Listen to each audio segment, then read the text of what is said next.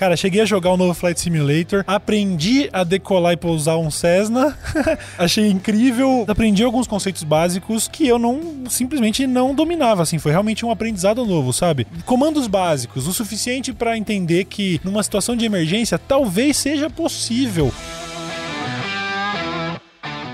Estranhou que o meu podcast não começou com a minha voz? Calma que o piloto não sumiu. Pelo contrário, eu estou mais habilitado do que nunca. Apertem os cintos para a segunda temporada com um novo copiloto a cada episódio. E assim como acontece nos flydecks a 10 mil pés de altitude, a tripulação deste podcast vai conversar sobre carreiras, tecnologia, viagens, músicas, ah, e claro, aviões. Afinal de contas, compartilhar informações também é medida de segurança. E aí, já sabe quem está na cabine de comando comigo hoje?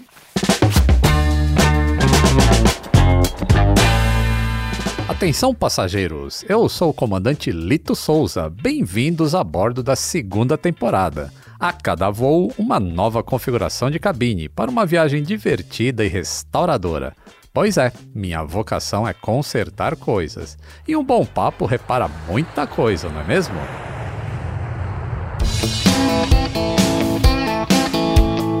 Atenção passageiros. Ideias em modo avião.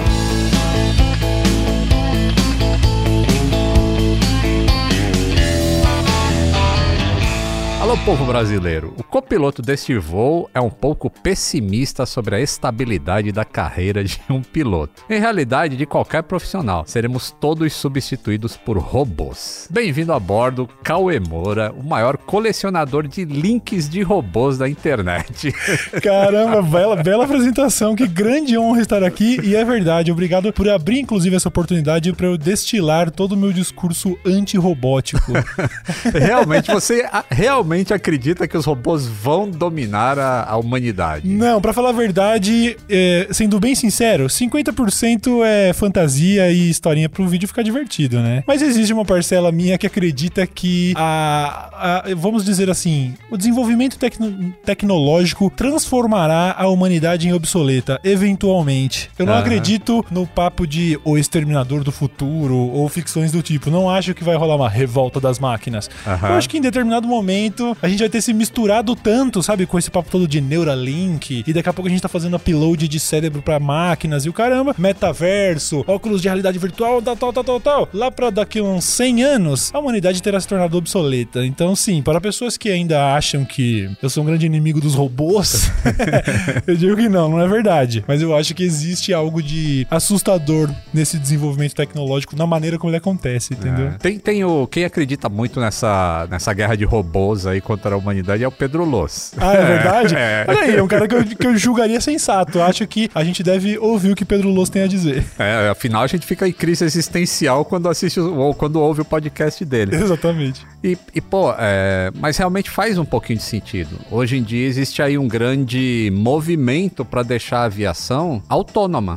Hum. Entendeu? Sem pilotos a bordo. Isso uhum. já é uma inteligência, já é uma máquina cuidando da vida de um monte de pessoas, né, cara? Pois é, e aí como que você se sente a respeito disso? Num futuro não muito distante, a, a, os trabalhos humanos serão cada vez mais reduzidos até eventualmente serem desnecessários, sacou? É, eu costumo. Eu tenho só uma proteção contra isso. Como eu sempre fui da manutenção, eu falo, bom, Pode até ter robô pilotando avião, mas vai precisar de um mecânico para consertar o robô.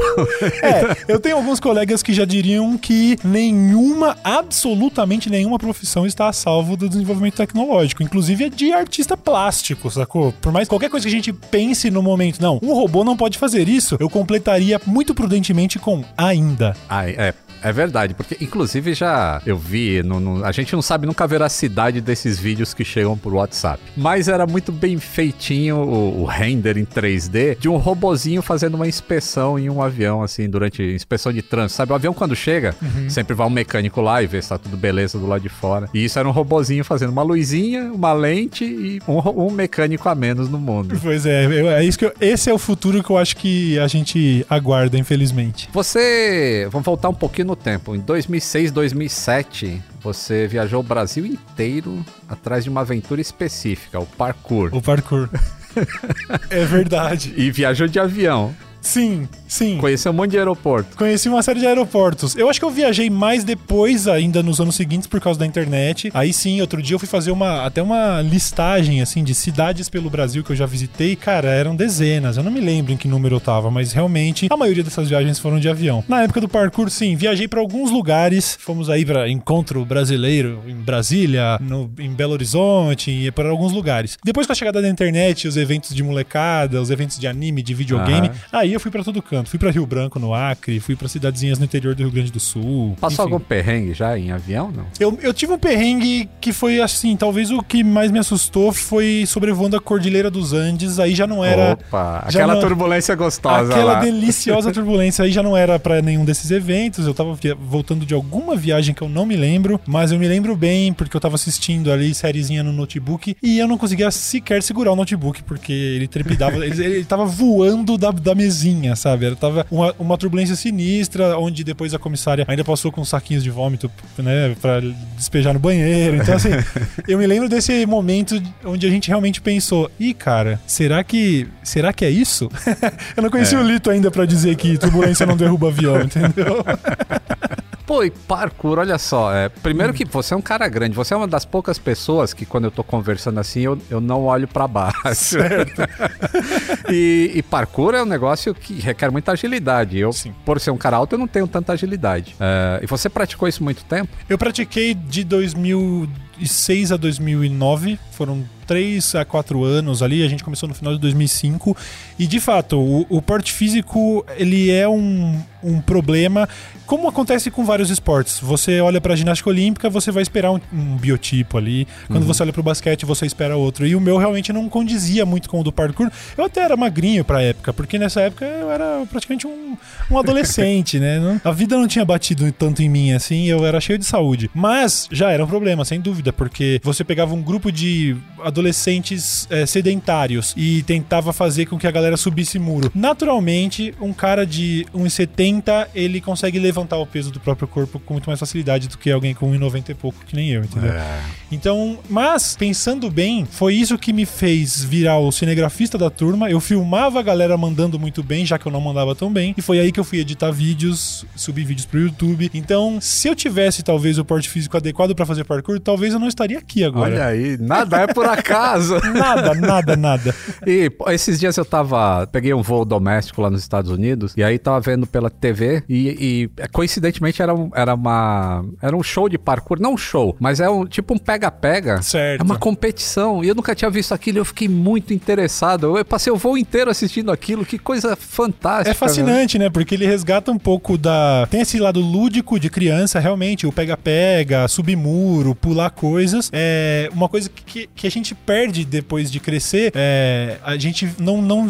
A gente olha pra arquitetura tradicional e não desafia ela nunca mais. Coisa que criança adora fazer. Tem uma escadaria ali, olha lá, Marquinho tá subindo no corrimão. Cara, ele gosta de explorar. A gente tá totalmente conformado depois de adulto com a arquitetura da, da cidade e não pensa, pô, em vez de subir essa escadaria, eu poderia pular esse muro. Hoje é, uma- é um conceito meio estranho, né? Até. Aham. Mas o parkour transforma isso numa atividade física que se assemelha mais ou menos ao treinamento, o conceito, pelo menos, de artes, de artes marciais, onde você se prepara para situações que você torce que não tenha que usar, mas se tiver que usar, eu tô pronto, entendeu? Aham. Então o parkour tem mais ou menos esse conceito. Se minha casa pegar fogo, se um cachorro escapar, se eu precisar ajudar alguém a descer uma escada tal, eu tô preparado, entendeu? Tá. Ó, aqui é, você pode perceber que você é multitalentoso. Oh, muito Ah. obrigado, muito obrigado. E aqui tem uma pergunta que a gente faz pra todo, todo convidado que vem aqui: é saber se você tem talento pra consertar coisas. Definitivamente não. Eu acho que não. Eu nunca tentei, na verdade, mas não combina muito com a minha personalidade. Eu acho que não sou bom em consertar coisas. Nem software. É, eu já lidei muito com isso, né? Eu sempre fui da- das internets aí e com certeza brincava de escrever site, por exemplo, em HTML, essas coisas. Resolver problemas tecnológicos assim de computador, talvez eu até seja o micreiro da família. Se a internet parar da, na casa da minha mãe, é pra mim que ela vai ligar, entendeu? Mas, se o assim, chuveiro pifar, Não, eu sou péssimo, péssimo. sou muito ruim. não vai trabalhar em manutenção de aeronaves, então. Não tenho esse plano, Lito. Não, não, não colocaria as pessoas sob esse risco. Você pegou uma, uma parte da, da era analógica, tipo VHS? Peguei, peguei sim. Eu. Ainda, quando muito pequeno, ainda gravava a fita cassete do, do, do rádio, ficava com a vinheta da propaganda do rádio. Dumont FM. Eu, tava- eu ainda tava um pouquinho nessa época. Alugava VHS, rebobinava, rebobinava a fita cassete com, com a caneta, Com a caneta Bic. Bic. Sim, sim. Mas eu era bem novo, mas eu peguei. Eu fico pensando assim, é, hoje o meu filho tem três anos só e eu já fico mostrando pra ele disco, que eu tenho uma coleção de discos grande, já mostro fita cassete, ele já fica ligando lá o, o botãozinho, mas é um conhecimento que, tipo, as novas gerações não vão ter ideia Pois é. do que foi. Eu acho, eu, então, é, é esse, quando eu brinco de, de xingar robô, coisa do tipo, na verdade eu acho que existe esse lado um pouco triste da tecnologia, porque você vai ter pessoas cada vez mais capacitadas, sabe, que vão entender como coisas muito complexas, sabe, inteligência artificial, computação quântica,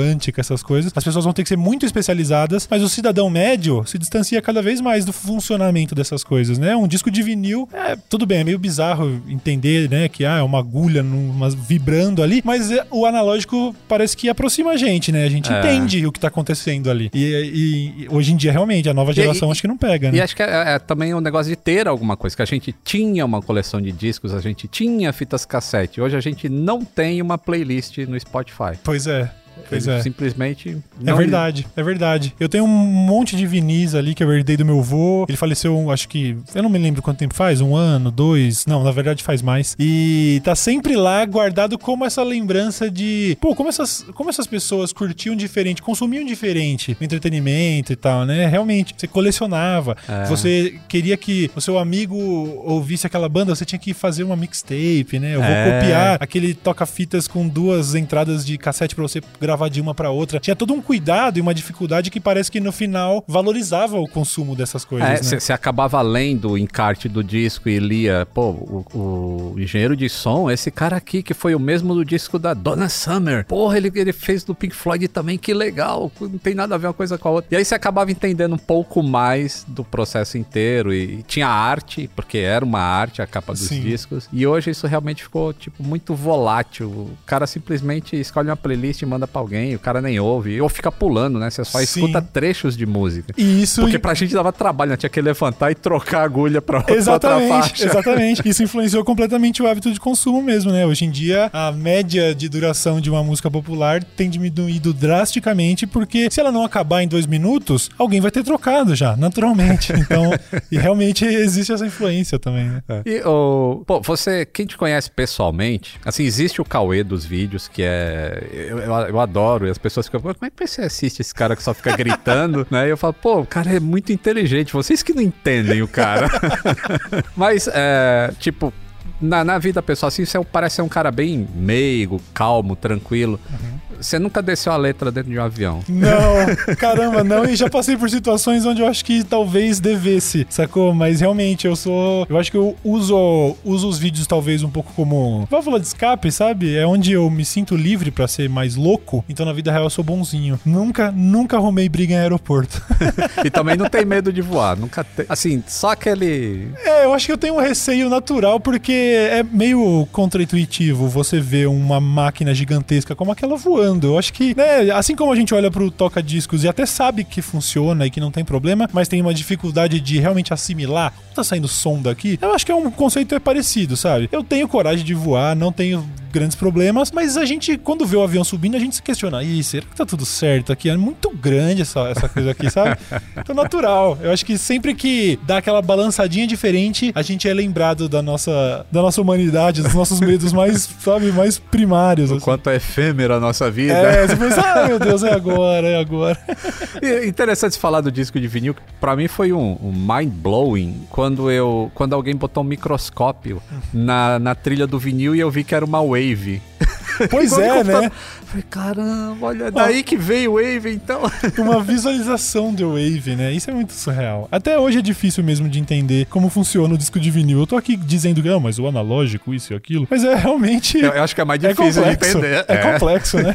O 1 e 0 a gente até entende, mas... pois é, pois é. Isso aqui é dela, então vou ler. Beleza. Sabe que eu encontrei um giro de quinta no seu canal que deu uma notícia de aviação? Aliás, várias, né? Não foi só uma, eu ouvi várias, e aí você menciona o meu nome. Até teve uma vez que que eu, é, pela terceira vez você falou meu nome, e pô, eu já era teu fã, e falei, cara, o cara assiste meu canal mesmo. E aí eu falei assim, pô, mencionou três vezes, posso pedir música?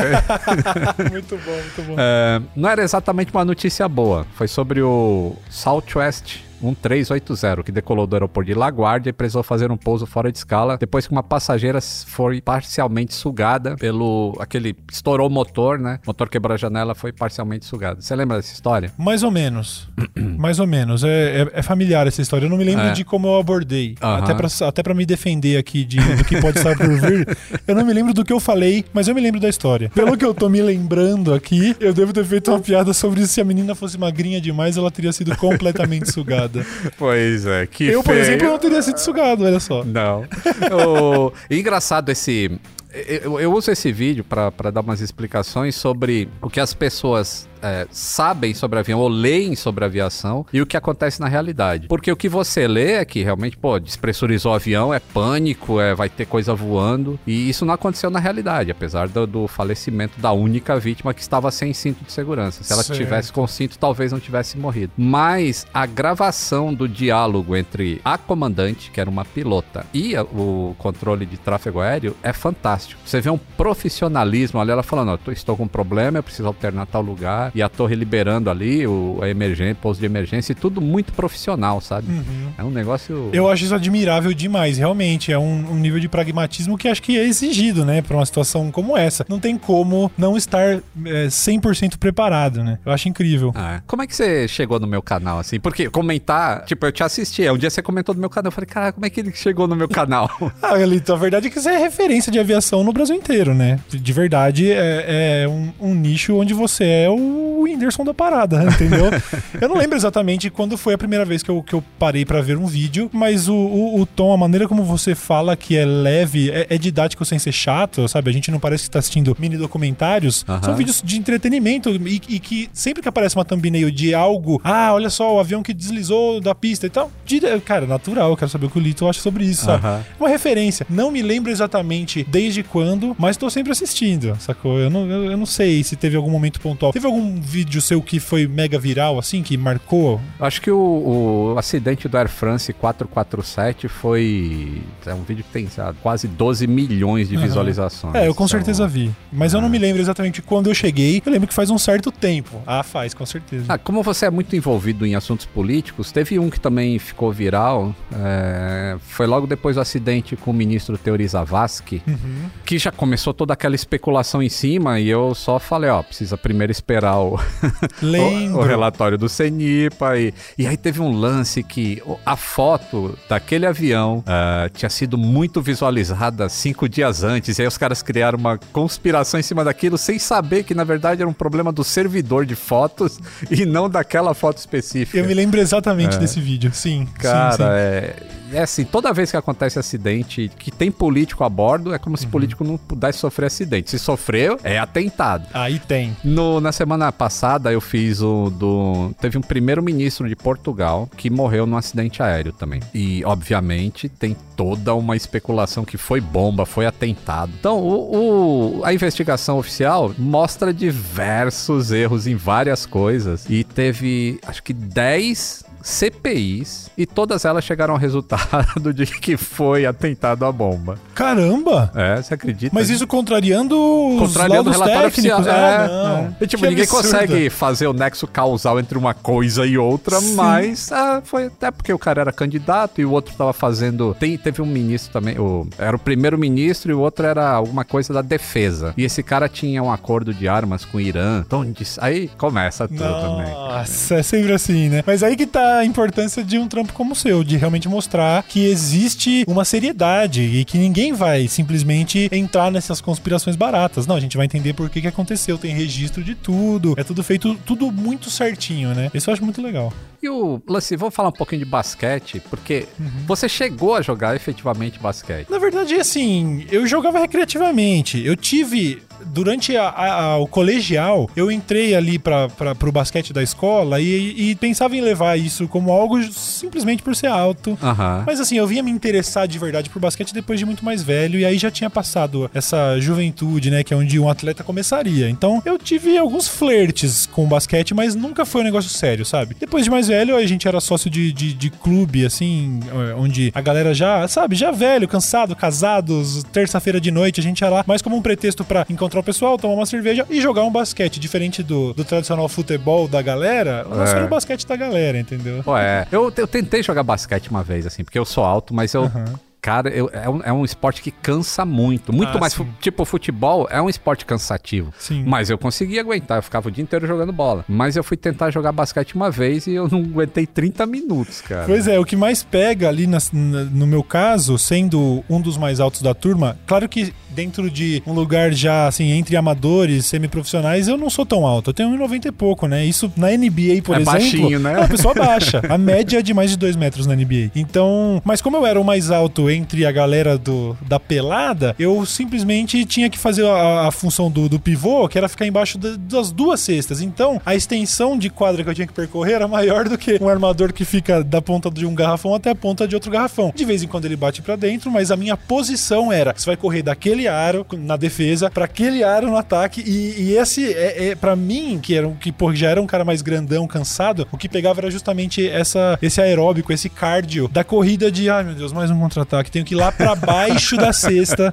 entendeu? Então era uma viagem, nossa, dava pra ir de jato. Cara, eu- eu- é, é, eu- a, o- a bola é pesada. Uhum. E, tipo, você ficar fazendo força pra chegar lá no garrafão toda hora, cara. Pois é. Eu achei um negócio muito. Pois é, eu, não, eu assim, eu não era uma negação completa, mas nunca fui muito habilidoso mesmo. Esportes, sempre fui muito fã de esportes em geral, o parkour, o basquete, eu jogava um futebol também com a galera sempre, é, mas eu sempre fui meio desengonçado, entendeu? O basquete, por causa da posição e da altura, eu conseguia, isso me perdoava um pouco mais, porque ser alto já era uma- um grande feito, entendeu? Mas cansa demais, não tinha porte físico e nem preparo físico pra realmente levar a sério. Me, me machucava, me lesionava. Eu tive um período de canelite onde doía pra correr e tudo mais. Então, é assim, diferente do Rafinha, né, que já teve ali no, no, no- basquete de verdade, e até jogando com amadores em clubes e tal, né, o pessoal Até lá fora, né? é, o pessoal uniformizado, disputando umas paradas. O meu sempre foi muito recreativo, porque esportes e manutenção de aviões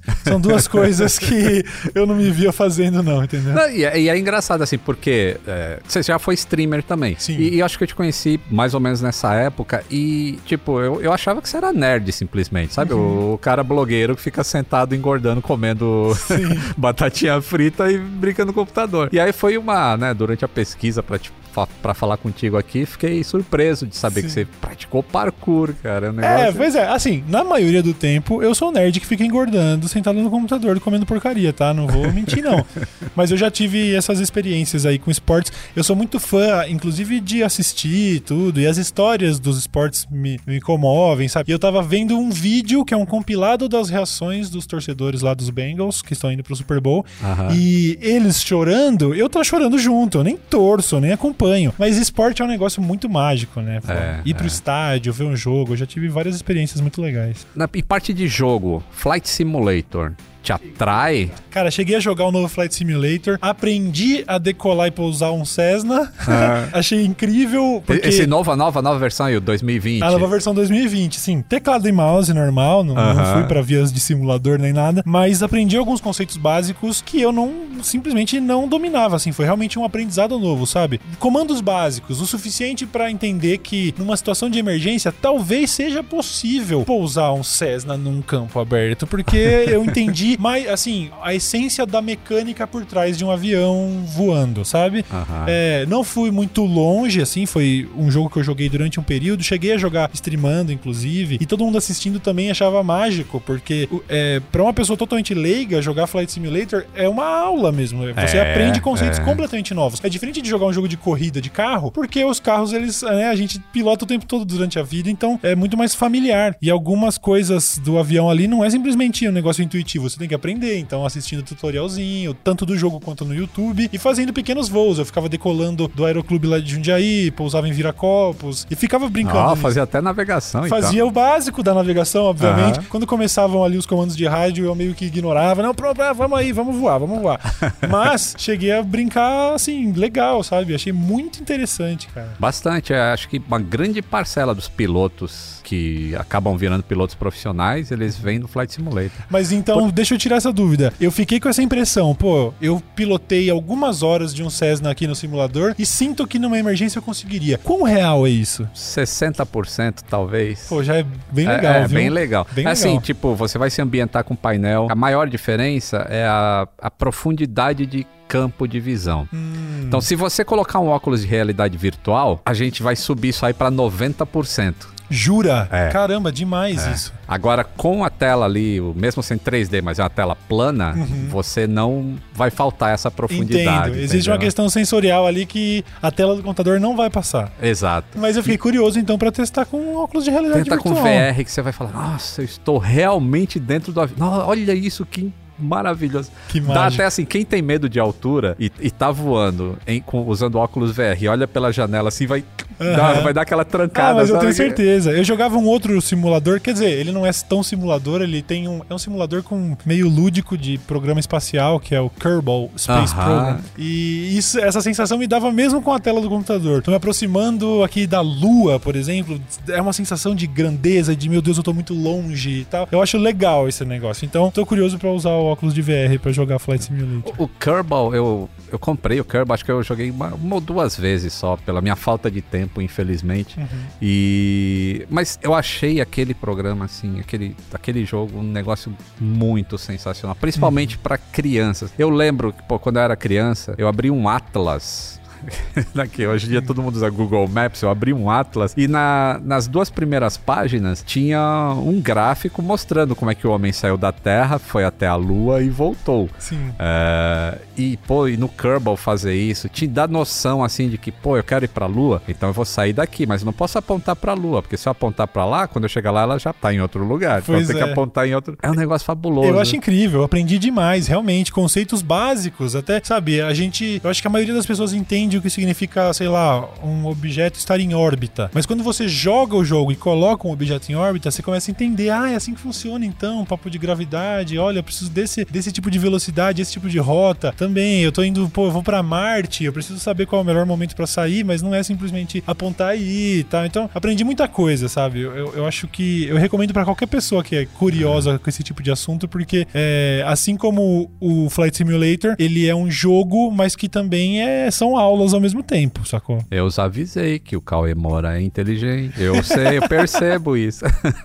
O- Mas você joga outros jogos também. Assim, eu não tenho muita paciência pra jogo, porque eu acho que é pelo fato de eu ter vindo da aviação, eu sou chato pra caramba. Então eu tenho que ficar lendo o manual de jogo, o controle, saber tudo certinho. E aí eu nunca consigo iniciar o jogo, porque eu queria poder simplesmente botar lá e sair fazendo um monte de, de besteira, sabe? Mas... É, pra isso ainda existem os jogos mais casuais, né? Lógico que existe todo um universo aí dos esportes eletrônicos, né? Que aí exige uma dedicação que, que eu acho que o termo esporte eletrônico é bem válido, porque o nível de dedicação e de, e de talento que se precisa pra prosperar nesses ambientes é igual ao de um jogador de futebol. Quer dizer, Treinamentos e É, tudo mais, né? Eu digo isso não, não é demagogia nenhuma. Eu sei que para uma pessoa não familiarizada pode parecer um exagero, mas a, a habilidade que um menino jogando o campeonato mundial de Counter-Strike tem que ter comparado ao jogador médio Aham. é basicamente o que um Neymar ou um Mbappé tem que ter comparado ao peladeiro. Sacou? É, é outro nível de abordagem do jogo. Essa pessoa tem muita disciplina, muita habilidade, ela treina várias horas por dia. Então, eu levo mega a sério esse cenário, que aliás é onde, quando eu não tô falando groselha no YouTube, é onde eu gosto de estar, sabe? Eu gosto de estar perto do- de evento de games, apresentação de evento de games e todo esse cenário. E narração, eu, de- demorou pra eu entender que era possível narrar uma partida de LoL. Sim. Falei, caramba, como é que pode isso? Primeiro eu não entendo, não enxergo nada, né? Quando eu vejo LoL, eu só vejo os bagulhos girando assim, eu não sei quem tá atacando, quem tá defendendo. O, o LoL ele oferece uma dificuldade maior para pessoas não familiarizadas, porque diferente de um joguinho de tiro, por exemplo, que é super intuitivo, ah, esse cara quer atirar no outro e quer ganhar, né? O LoL ele já exige ali uma bagagem, né? Eu mesmo, com toda a experiência, ainda hoje não entendo completamente a mecânica do LoL, porque é um jogo que nunca me interessou muito. Eu sou mais dos FPS, os, os joguinhos de tiro mesmo. Aham. Esses aí eu sou aficionado. Opa, temos uma chamada do Boletim do Tempo. Papatango Alfa Eco Mike, pronto para copiar as informações da aviação comercial nas próximas semanas? Pronto para cópia Alfa Eco Mike. Quando o copiloto Cauê diz que máquinas cuidam das nossas vidas, não é exagero. Cada setor vem se adaptando ao uso da robótica em seus processos. Vamos a um giro de notícias especial aviões e robôs. Se você acompanha o conteúdo do Cauê, já sabe que robôs podem abrir portas, carregar cargas pesadas, executar atividades com precisão e até mesmo fazer parkour. Sim, para o pesadelo do Cauê, o robô Atlas da Boston Dynamics já é capaz de saltar com agilidade e até dar mortal de costas, e faz tudo isso pesando 86 quilos. Nada pode atrair mais um bilionário do que um avanço tecnológico tão extravagante. É claro que o Elon Musk já tem o seu próprio projeto de robôs, o Tesla Bot. Sim, robôs no plural. No ano passado, Musk apresentou o protótipo do Optimus. O humanoide foi desenvolvido com a mesma tecnologia dos carros semi-autônomos da Tesla e é capaz de realizar tarefas repetitivas a partir de inteligência artificial. A Tesla também desenvolveu o Dojo, um supercomputador que desenvolve redes neurais nos bots da companhia.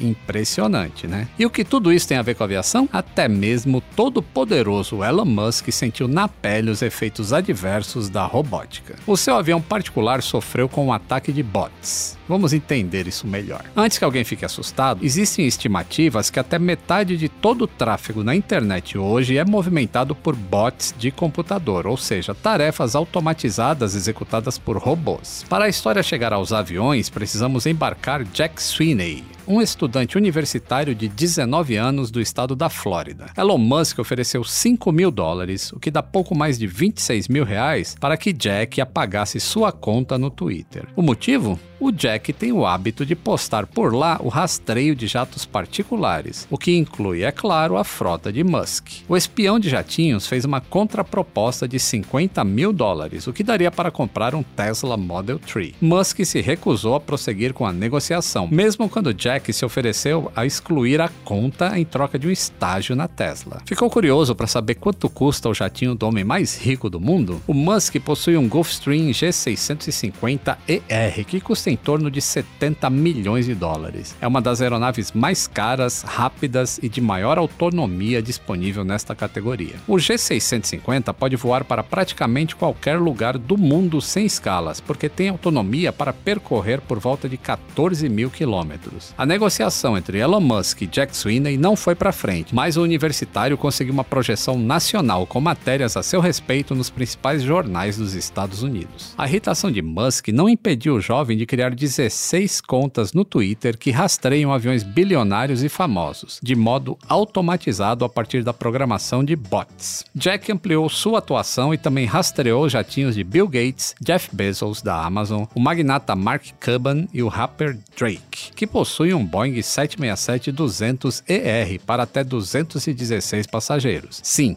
uma única pessoa é dona de um avião estimado em 185 milhões de dólares. No último final de semana foi disputado em Los Angeles o Super Bowl, o maior evento esportivo do mundo. Claro que Jack informou quais jatinhos particulares pousaram no aeroporto de LAX na ocasião. Com tanta exposição, Sweeney aproveitou para criar o site Ground Control, que monetiza o seu serviço de rastreio. Por lá é possível contratar um serviço específico sobre os voos de uma celebridade de quem você seja fã. O confronto entre Musk e o exército de bots de Sweeney abriu debate público sobre os limites da privacidade e segurança dos proprietários dos jatinhos. Jack continua dando entrevista para jornais do mundo inteiro, sem poder mais falar com seu ídolo, que o bloqueou no Twitter. Agora é a vez das notícias curtinhas, as ponte aéreas. Semana passada, a Eve, empresa da Embraer que desenvolve eVTOLs, aqueles modelos de aeronaves elétricas de decolagem e pouso vertical, formalizou o processo para obtenção do certificado de voo na ANAC. No pedido, a EVE precisa demonstrar que está cumprindo os padrões técnicos internacionais e requisitos de aeronavegabilidade para a categoria normal. É uma etapa essencial para que o veículo obtenha autorização de uso para mobilidade urbana. Seguindo o tema de mobilidade aérea avançada, a Rolls-Royce lidera o segmento no mercado mundial. Essa semana, a empresa britânica anunciou uma parceria com o Lux Aviation Group, especializada em serviços de jatos e helicópteros de luxo. O acordo vai além do investimento em eVTOLs, prevê desenvolvimento de vertiportos, de estações de carregamento de energia e manutenção para aeronaves elétricas. Na última sexta-feira, a Gol Linhas Aéreas anunciou seu robozinho. É a GAL, assistente virtual de atendimento da companhia. O bot irá interagir com os clientes, tanto para compartilhar memes quanto para dar suporte técnico. Vamos ver se o clima na cabine de comando está menos disruptivo?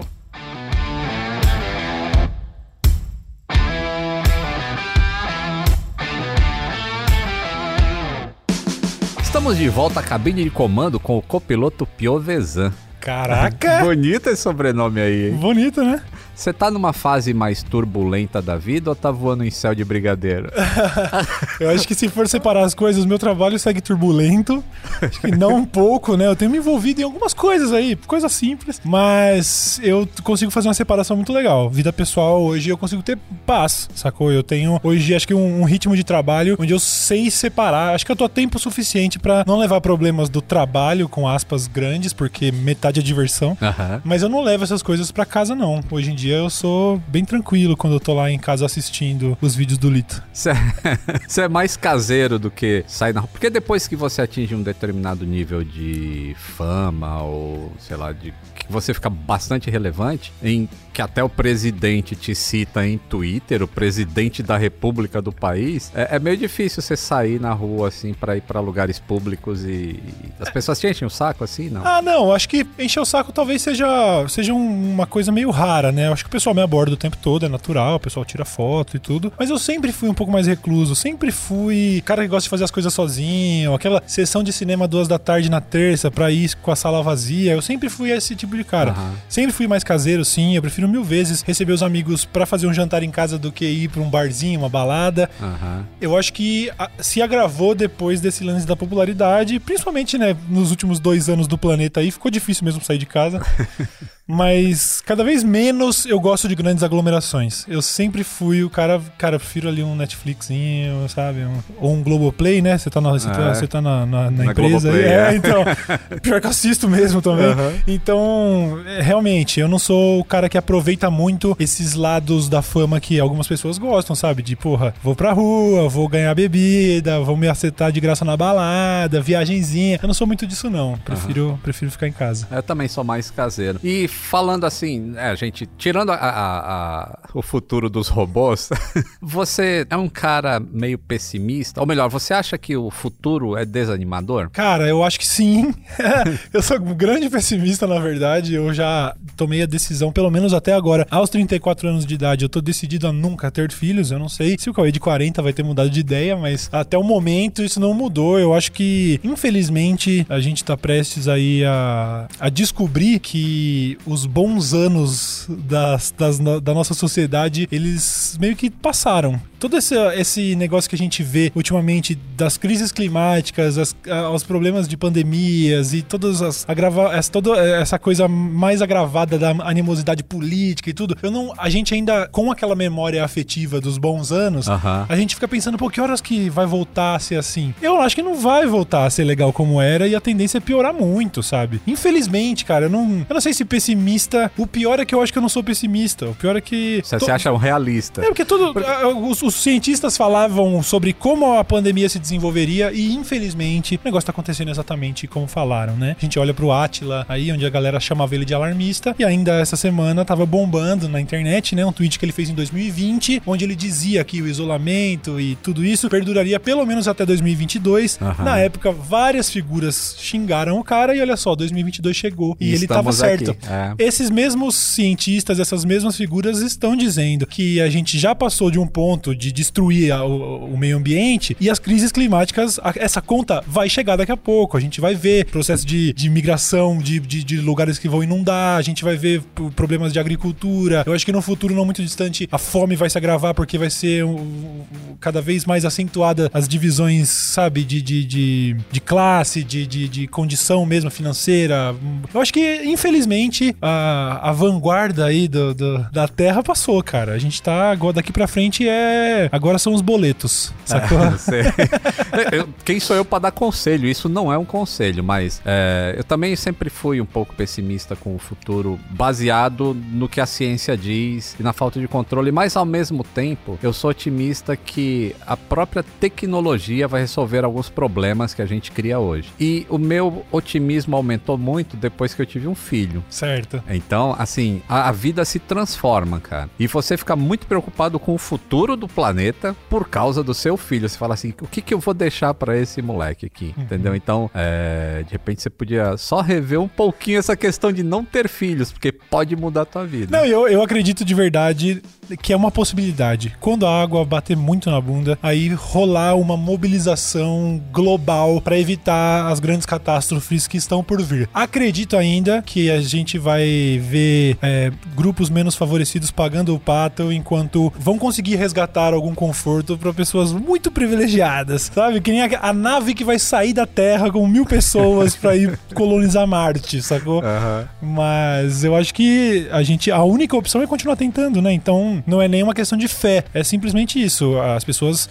por uma questão de sobrevivência, vão ter que dar um jeito. Ou dar um jeito, ou não vai rolar futuro, né? Então, pô, eu não acho que tá tudo perdido. Aham. Eu sou um pouco pessimista, só isso. Você, você ainda vai dar aquela volta ao mundo sozinho antes que o mundo acabe? Pô, eu gostaria, cara. É um gostaria. desejo ainda. Eu, eu não sei se volta ao mundo e tal, mas assim, eu tive pequenas experiências de viagens onde eu fui sozinho. Eu já fui, por exemplo, pra um evento em Los Angeles, onde eu fiquei uma semana sozinho. Eu acho isso muito legal. É um, é um autoconhecimento muito grande e sempre tive essa parada de ficar sozinho. Eu não sei se é um negócio que vai me trazer arrependimento, eu com 60 anos sem amigos, pensando, "Ah, eu não devia ter ficado sozinho tanto assim, porque agora eu não tenho mais opção. É que nem minha calvície. Eu sempre, eu sempre raspei o cabelo careca, mas quando você fica calvo, você pensa, pô, devia ter aproveitado quando eu tinha cabelo, que agora eu só posso ser careca. Então eu acho que acho que minha solidão, minha solitude, né, pra usar um termo mais bonitinho, talvez eu, eu tenho medo de me arrepender disso. Mas Ah. vamos ver, vamos ver. Como é que tem aquela frase que o problema do indeciso é o excesso de opções. Uhum. Então, você ser careca, você não tem opção nenhuma. Então, é, é- de uma má maneira já é um problema resolvido. É, do Cê- que não tem remédio tá remediado. Né? Você já deixou alguém surdo? Não, não com os gritos que você dá no vídeo, mas você toca. Eu toco, Você já participou de banda? Tive banda, sim, participei de banda, mas assim, coisa também, assim como o basquete, totalmente recreativo. Nunca tive a pretensão de ser um rockstar. Mas sim, tocava em festivalzinho, barzinho, essas E coisas. ninguém sim. ficou surdo, né? Porque eu fico pensando assim, cara, se você é o vocalista da banda e você dá que- esses gritos no vídeo, imagina o cara cantando um thrash metal e... Pois é, a gente tocava até uns covers de sepultura e tal, sabe? É, eu acho que eu vejo esse lance todo de a- agressividade dentro do entretenimento, seja com música, metal extremo, que eu gosto muito até hoje. Eu tava ouvindo ainda hoje, sabe? Ouvindo Crisium, uma banda Aham. brasileira de death metal e tal. Eu acho A que. Death. É, pois é, de ficar surdo mesmo, né? É, eu acho que essas pessoas, eu me identifico com esse tipo de manifestação, que é o que eu faço no YouTube, inclusive, de gritaria e tal, porque te torna uma pessoa mais leve por dentro quando você não tá fazendo isso, sabe? É uma grande válvula de escape. É, as pessoas que têm, às vezes, problemas com agressividade, elas vão descontar num esporte, vou fazer uma luta, uma arte marcial e tudo. E eu vejo música, vídeo no YouTube também como uma possibilidade de extravasar. Eu berro tudo que eu tenho pra berrar quando eu tô gravando. Então eu não berro em casa, não berro com a minha namorada, eu não berro com meus pais, porque eu berro lá, entendeu? Então o resultado é uma pessoa mais calma, apesar de parecer o contrário. Parece que eu sou mega agressivo, mas eu não sou. E o lance da banda, mesma coisa, entendeu? É berrar no palco. Quem vai pro barzinho de rock quer mesmo é sair de lá com o ouvido zunindo. Então tá tudo certo, sacou? É um, é um, um crime sem vítimas. Ah, eu, eu vou te fazer uma pergunta que eu detesto que me façam, cara. Diga. Qual é a sua banda favorita, mas só pode dizer uma? Só uma. É. Olha, pela relevância pessoal, assim, histórica, pra mim, seria o Sistema Fadão. Porque me ajudou, me influenciou a ser uma pessoa questionadora, crítica, e isso influenciou todo o viés do meu comportamento na internet, os meus vídeos. Então, é, não é a banda que eu mais ouço hoje, mas é a banda que mais influenciou na minha vida, então eu tenho que. Se fosse dizer uma, Sistema Seria Fadão. Sim. Eu nu- nunca fui muito do lado do, do, do metal mais pesado, assim. Tipo, Uhum. eu chego até de Purple e mais não pulo o muro pra. Entendi. Não, eu era um adolescente revoltado. Eu fui para as maiores podreiras da música: o grindcore, o thrash metal, o death metal de surdo.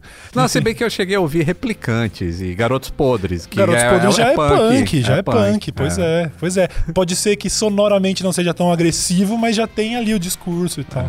Inclusive, eu tenho a capa de disco do, dos Garotos Podres, que é um bebezinho desenhado na frente e atrás é um garoto passando fome que tem o Papai Noel, o velho Batuta, Ah, né? clássico. Atenção, passageiros, vamos iniciar o nosso procedimento de descida. Sente-se ainda mais confortável e aumente o volume do seu som.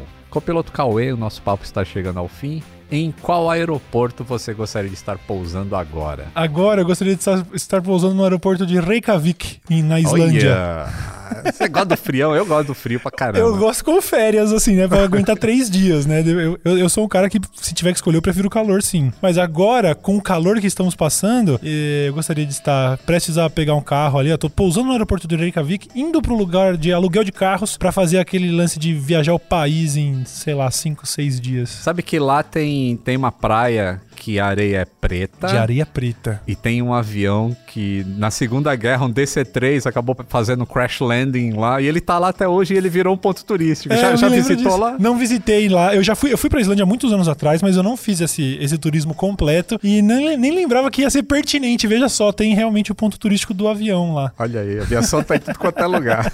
e qual seria o modelo de avião pra pousar em Reykjavik? Ah, um jato particular? Ah. Se bem que não, porque eu não posso criticar é, O a con- capitalismo? É, eu não posso criticar o capitalismo e a condução do, do, do, do- do- do tratamento do meio ambiente, crise climática, e ser um cara que usa jatinho particular, né? Então, pode ser qualquer tipo de. Que, que, que tipo de avião de grande porte pousa lá em Reykjavik? Ah, até 747 pousa lá. Então Tá é ótimo, um pode jumbão. ser. Pode ser. Qualquer lugar que tenha espaço pros, pros joelhos, pelo menos. Não precisa ser na, na executiva, não. Ah, aliás, você só pode viajar de executiva, cara, porque 1,95m, não é isso? É, 1,90m, eu não sei exatamente, mas vamos, vamos valorizar. Ah, é 1,90m.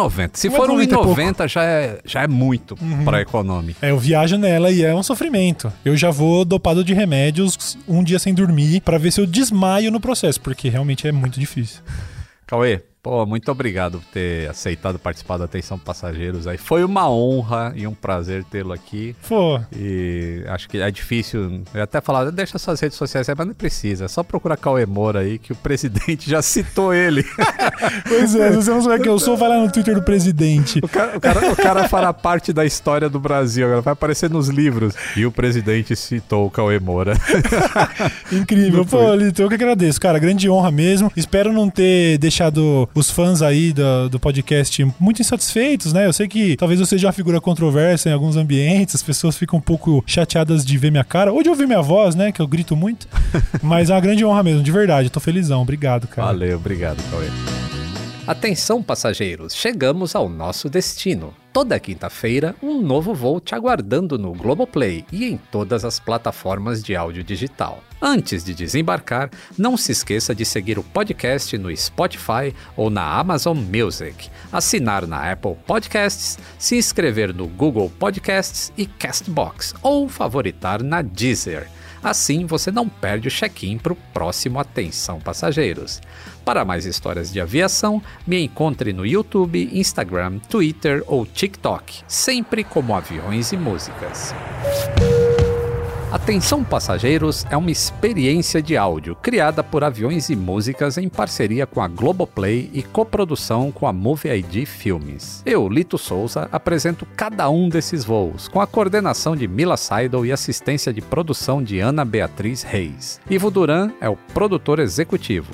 Camila Lourenço faz o roteiro e produção, e Pedro Augusto faz a captação e edição de áudio. Até a próxima cabine! Tem sugestão de convidado? Deixe um comentário no meu Instagram, arroba aviões e músicas.